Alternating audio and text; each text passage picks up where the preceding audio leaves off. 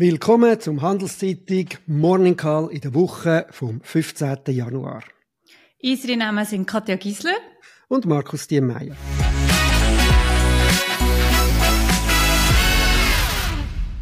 Wie immer geben wir Ihnen einen Überblick über die wichtigsten Daten und Entwicklungen von der Woche. Guten Morgen, Katja. Schön, dich wieder zu sehen. Guten Morgen, Markus. Gutes News, gell? Noch oh, so danke. Gleichfalls. Dir auch. Ja, was ist dir aufgefallen in der letzten Woche?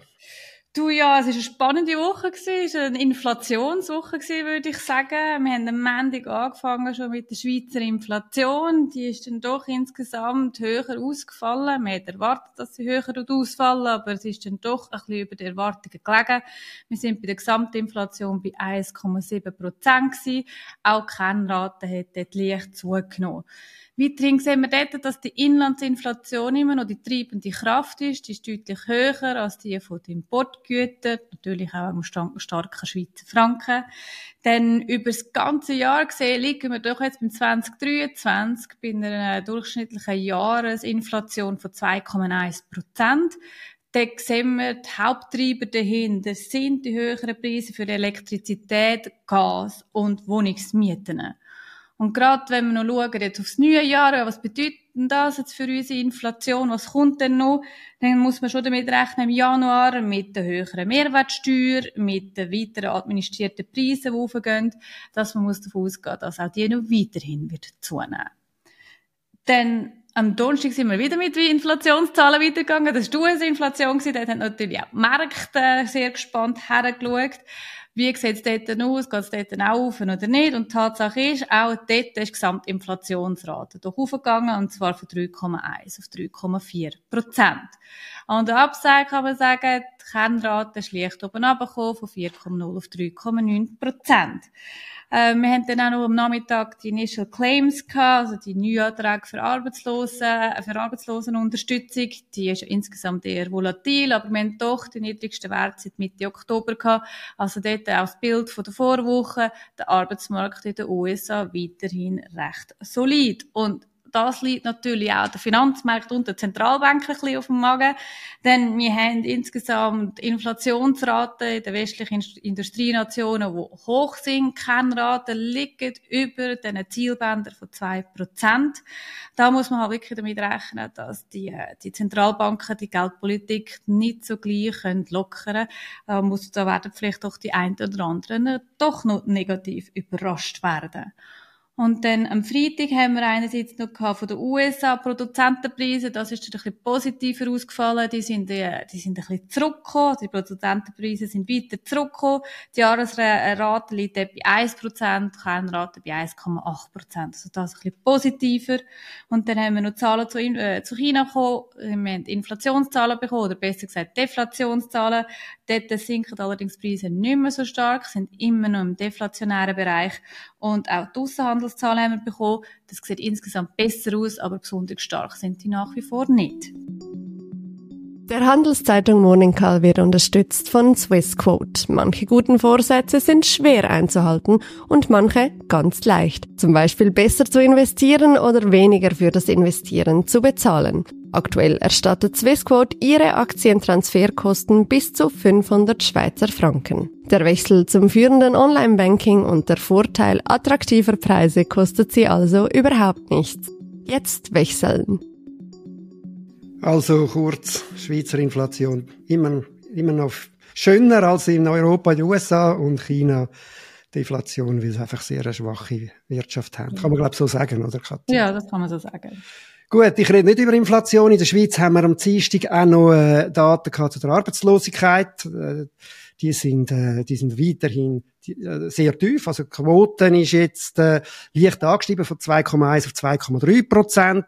Nicht, nicht saisonbereinigt, allerdings saisonbereinigt ist sie nur angestiegen von 2,1 auf 2,2 Prozent. Im Dezember. Das sind ja Zahlen vom Dezember gewesen. Insgesamt ist im ganzen Jahr 2023 die durchschnittliche Arbeitslosigkeit 2% gewesen. Und das ist der tiefste Wert seit 20 Jahren. 2001 ist sie tiefer gewesen, bei 1,7%. Also das ist äh, schon auch noch bei all diesen Sorgen und Krisen äh, ein, ein, äh, ein positives Bild. Allerdings muss man aufpassen, das ist immer halt die Vergangenheit, was zeigt. Man schauen, was die Zukunft bringt. Dann haben wir am Dienstag die Nationalbank gehabt, wo der, eine erste Einschätzung zu ihrem Gewinn oder Verlust geliefert hat. Und das wird ein Verlust sein von drei Milliarden Franken. Man muss im Kopf behalten, dass es im letzten Jahr ein Verlust von 132,5 Milliarden Franken war. Ähm, und dann äh, jetzt in dem Jahr bedeutet das mehr oder weniger, dass es keine Ausschüttung wird geben an Bund und Kanton und das dürfte sogar für länger der Fall sein, weil äh, der Verlust von drei Milliarden gibt dann trotzdem am Schluss einen Bilanzverlust fürs letzte Jahr von minus, also von 53 Milliarden Franken Verlust nach Zuweisungen und dem, was noch übrig geblieben ist, halt vom letzten Jahr. Warum ist das so natürlich? Warum, warum hat die, äh, die Notenbank äh, solche heftige Ausschläge? Äh, das ist natürlich deshalb der Fall, weil sie halt einfach eine sehr grosse Bilanz hat. Mit einem extrem hohen Anteil da drin von Devisenreserven, weil sie halt Devisen gekauft hat in der, im letzten Jahrzehnt zum jeweils den Franken schwächen. Und dann heißt das, wenn irgendwie zum Beispiel äh, die Anlagen, die sie damit kauft, Aktienmärkte oder, oder Anleihen oder auch der Wechselkurs sich nur ein bisschen bewegt, schlägt sich das massiv äh, auf Gewinn oder, oder eben Verlust aus. Jetzt hat sie noch Reserven von ein bisschen unter 800 Milliarden. Äh, noch im Mai 22 hat sie mehr als 1000 Milliarden gehabt. Äh, ja, also das zeigt, wie es weitergeht. Weiterhin wahrscheinlich keine Aus, Aus, ähm, Ausschüttungen. Das, äh, wie sieht es denn eigentlich beim Franken aus? Wir haben ja, du hast es schon angesprochen, wir haben eine Aufwertung gehabt, auch eine reale. Jetzt, wenn man äh, in den letzten Wochen schaut, ist eigentlich nicht mehr viel passiert. Also zum, äh, zum Euro ist der Kurs jetzt über 93 Rappen geblieben. Ob es interveniert hat, wissen wir nicht. Die Giroguthaben, das ist Städte, die zeigen sich dann, äh, was, was die Banken bei der SNB an Einlagen haben, die sind leicht gestiegen. Das könnte ein Hinweis geben, also sind um 6 Milliarden gestiegen, dass sie wahrscheinlich interveniert haben. Aber noch immer muss man sehen, der Abbau, am, Ab am Bild vom Abbau von der Bilanz ändert das nicht viel. Selbst die Giroguthaben sind immer noch tiefer als Anfang Dezember äh, und äh, haben seit dem Herbst 22 ebenfalls sind die deutlich zurückgegangen. So viel zu der SNB. Wolltest du etwas ergänzen? Nein, ich glaube, man muss nur sagen, also, der Schweizer Franken ist ja wirklich letztes Jahr sehr stark gewesen. Also gegenüber dem US-Dollar hat er 9% zugelegt, gegenüber Euro 6%. Dass sie da Verluste eingefahren haben, ist dann insgesamt schon weniger erstaunlich. Genau. Äh, wichtig übrigens, was du ergänzt hast, wir schauen immer nur auf den Euro, das ist natürlich nicht die ganze Geschichte. Der Dollar mhm. ist extrem wichtig, nicht nur wegen den Amerikanern, sondern weil auf der Weltmarkt halt einfach in Dollar sehr viel gehandelt wird und Preise angegeben werden. Mhm. Gut, vielleicht noch zu den Unternehmen. Da habe ich eigentlich, ist mir vor allem etwas aufgefallen. Das sind die amerikanischen Großbanken. Das total gegenseitige Bild von den beiden Großbanken Citigroup und JP Morgan. Citi vermeldet, dass sie 20.000 Stellen abbauen, hat fürs ganze 23 einen Gewinn von 9,2 Milliarden zwar gehabt, aber im vierten Quartal einen Verlust von 1,8 Milliarden. JP Morgan so ziemlich das Gegenteil, die haben im ganzen äh, im, äh, im vierten Quartal allein einen höheren Gewinn gemacht als Citigroup äh, im ganzen Jahr, nämlich 9,3 Milliarden. Aufs ganze Jahr ein Rekordgewinn von fast 50 Milliarden Dollar für 23 haben massiv vom äh, Zinsanstieg profitiert, aber auch von der Übernahme von First Republic. Dort haben wir darüber geredet im äh, letzten März. Das ist äh, eine Bank, die sie haben fast müssen übernehmen, weil sie damals in Krise geraten ist in dem Sturm. Dann noch ein bisschen Blick auf die Börse generell. Ähm, da haben wir, äh, ist wieder ein bisschen aufwärts gegangen. Äh, der SMI 0,35, der Stocks 50, der Europäer auch um 0,35 in der letzten Woche. S&P 500 1,85 deutlicher in den USA, der, der Hauptindex. Der Nasdaq, der Tech-Index, sogar um 3,1 Prozent. Wenn man es aber aufs Jahr anschaut, ist es, also aufs Jahr, seit Anfangsjahr, ist es immer noch leicht äh, im Minus, auch der Nasdaq minus 0,3 Prozent. Bei den Zinsen, du hast schon darüber geredet, dort haben wir ja äh, äh, ein eine Nüchterungsbewegung gehabt in den letzten Wochen, zumindest in den letzten Wochen. Ist da aber nicht allzu viel weiter passiert, wenn man so die Weltzinsen anschaut. Wenn du nichts mehr sonst willst ergänzen, würde ich äh, ja, zum Wahnsinn von der Wochen übergehen und damit sowieso zu dir. Ja, da gehen wir doch zum Wahnsinn von der Woche über. Das ist für mich der Angriff auf die Houthi-Stellungen im Jemen gewesen, letzte Woche. Man muss mir ja sagen, die, die vom Iran unterstützten Rebellen im Jemen, die ja seit dem Oktober die Handelsschiffe im Roten Meer fließig attackieren. Und das hat jetzt doch Auswirkungen auf den Welthandel gehabt. Denn dort äh, geht es via Suezkanal, geht eine wichtige Route durch, vor allem von Asien nach Europa. Rund 10 Prozent vom Welthandel werden dort abgewickelt und die Anschläge oder die Angriffe haben zur Folge gehabt, dass man müssen ausweichen auf eine Alternativroute. Insgesamt, glaube ich, schon 90 Prozent von der, äh, von der Containerverschiffungen werden mittlerweile über die Südspitze von Afrika abgewickelt. Das hat natürlich zur Folge, dass es zu Verzögerungen kommt und auch zu, dass die Frachtkosten höher geworden sind. Da hat jetzt die USA eine Weile lang zugeschaut. Jetzt ist aber ähm, letzte Woche der Geduldsfaden gerissen. Ähm, von, von der Nacht vom Donnerstag auf den Freitag haben sie einen Angriff geflogen. Zusammen mit Großbritannien haben militärische Ziele angeflogen. In der Hoffnung, dass man dort ein bisschen Ruhe hat. Ich glaube, davon kann man grundsätzlich nicht ausgehen. Insgesamt äh, sieht man mehr zum Jahresstart auch wieder, dass da insgesamt die Zündschnur in dem Nahen Osten immer kürzer wird. Der Handelszeitung Morning Call wird unterstützt von Swissquote. Manche guten Vorsätze sind schwer einzuhalten und manche ganz leicht. Zum Beispiel besser zu investieren oder weniger für das Investieren zu bezahlen. Aktuell erstattet Swissquote ihre Aktientransferkosten bis zu 500 Schweizer Franken. Der Wechsel zum führenden Online-Banking und der Vorteil attraktiver Preise kostet sie also überhaupt nichts. Jetzt wechseln. Ja, ich glaube, die Risiken, die, also eins von diesen weiteren Risiken, wo wieder steigt. Interessant ist vielleicht nur, das ist dann immer die große Frage, was passiert mit dem Ölpreis. Interessanterweise ist dort noch nicht so furchtbar viel passiert. Der brennt zum Beispiel da, der, wo da in, in erster Linie in, äh, betrachtet werden muss, die Sorte brennt, ist immer noch unter 80 äh, Dollar. Im vergangenen September ist es noch über 95 äh, Dollar pro Fass gewesen. Auch bei den anderen grossen Sorten WTI äh, ist noch nicht so viel passiert. Aber da würde ich jetzt auch nicht zu viel daraus lesen. Mhm. So Sachen können sich schnell ändern. Mhm. Äh, also das ist nicht irgendwie eine, eine Aussage über die Zukunft.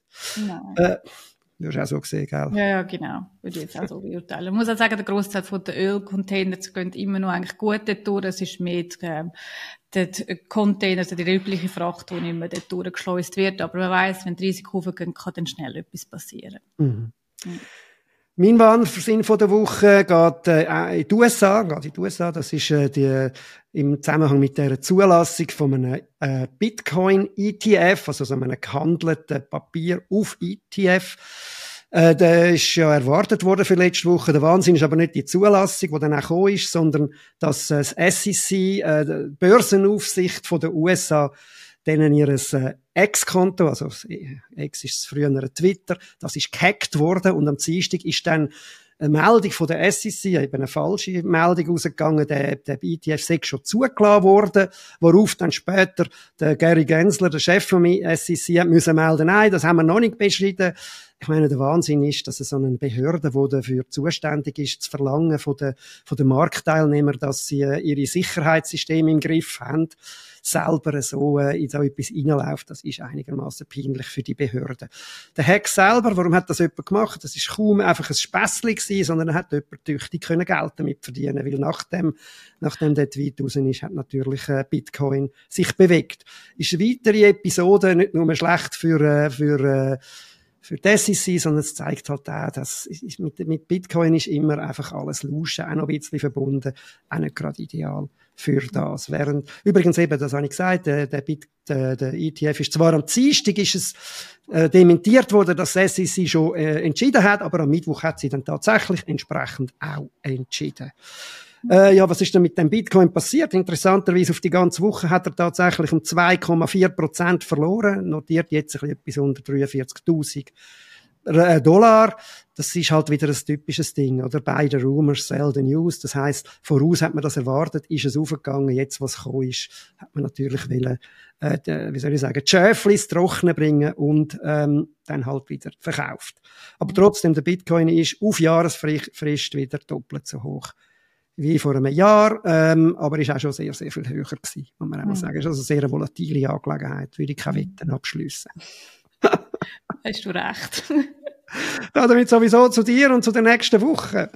Ja, nächste Woche haben wir doch wieder ein paar spannende Zahlen. Es fährt am Mittwoch an mit der Inflation in Großbritannien. Dort ist natürlich auch die Thematik, geht der Aufwärtstrend dort fort. Davon muss man ausgehen. Dann haben wir noch einige Wirtschaftszahlen zu China. China kommt als erste große Volkswirtschaft mit dem, mit dem Bruttoinlandprodukt raus. Und da geht es natürlich sicher auch insgesamt darum, dass man das Gesicht wahren und da im Range bleibt, wo sie von Anfang an kommuniziert haben. Dann haben wir sicherlich noch Einzelhandelumsätze, auch noch am Mittwoch aus den USA. Da ist natürlich die Frage, ob man auch in den Rückgang sieht, wo man beim Konsum gesehen hat. Da wird man auch hinschauen. Am Donnerstag dann noch Zahlen zum Häusermarkt. Dort Frage, tut sich das endlich das Zinsniveau, das höhere Zinsniveau auswirken? Bis anhin muss man sagen, dass Baubewilligungen und Baustarts insgesamt immer noch relativ hoch sind zum Zinsniveau. Und dann haben wir am Freitag noch Inflationszahlen aus den USA sowie die US-Konsumentenstimmung. Ja, meine, mein Ausblick, der fährt, äh, das fährt heute an, das ist nämlich das WEF, das World Economic Forum in Davos. Ich werde dort auch aufreisen noch heute am Morgen. Es nehmen wieder mehr Leute und Entscheider und Entscheiderinnen teil. Laut WEF werden 2800 Leaders erwartet. Leaders, Führungspersonen, ist allerdings dort breit ausgelegt. Äh, aus 120 Ländern mit 60 Regierungschefinnen oder Chefs. Äh, aus China kommt zum Beispiel der Premier Li Qiang, äh, aus den USA der Außenminister Anthony Blinken, äh, dann äh, groß schon debattiert, das ist der Präsident Zelensky aus der Ukraine und wie jedes Jahr viele Europäer, äh, zum Beispiel der Emmanuel Macron aus Frankreich. Da muss ich noch dazu sagen, dass wir äh, aus der Handelszeitung da täglich darüber berichten natürlich und auch ein tägliches Video liefern, äh, wo ich eine kleine Zusammenfassung dann mache, was äh, so gerade gelaufen ist. Also empfohlen äh, wäre das.